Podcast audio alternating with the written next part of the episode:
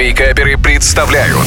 Рубрика «Гейм-парад» Всем привет, с вами Вика Картер, и сейчас я расскажу вам, что же там новенького в мире видеоигр.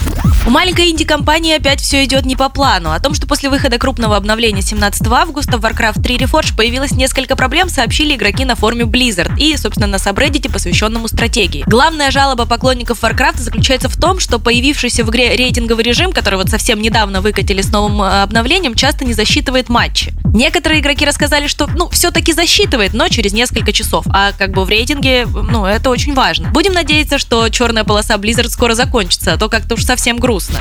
А вот самую дешевую видеокарту Intel Arc A380 протестировали в оригинальной Crysis. Графический ускоритель успешно справился с главным графическим тестом. Несмотря на то, что Crysis использует DirectX 10, под который видеокарты не очень оптимизированы, графический ускоритель успешно справился с этим шутером. В одной из самых требовательных локаций частота кадров не опускалась ниже 60 FPS, а большую часть времени фреймрейт находился на уровне 70 FPS. Intel уже запустила свои продажи в Китае, а 22 августа видеокарта выйдет в США, а цена сейчас 140 долларов.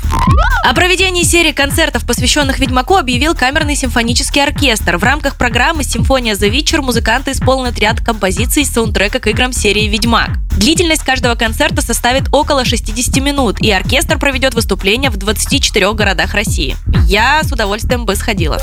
Ну а на этом все. Желаю всем хорошего дня, а больше новостей на YouTube-канале Game Juice. Пока-пока. Гейм-парад по средам в Вейкаперах на рекорде.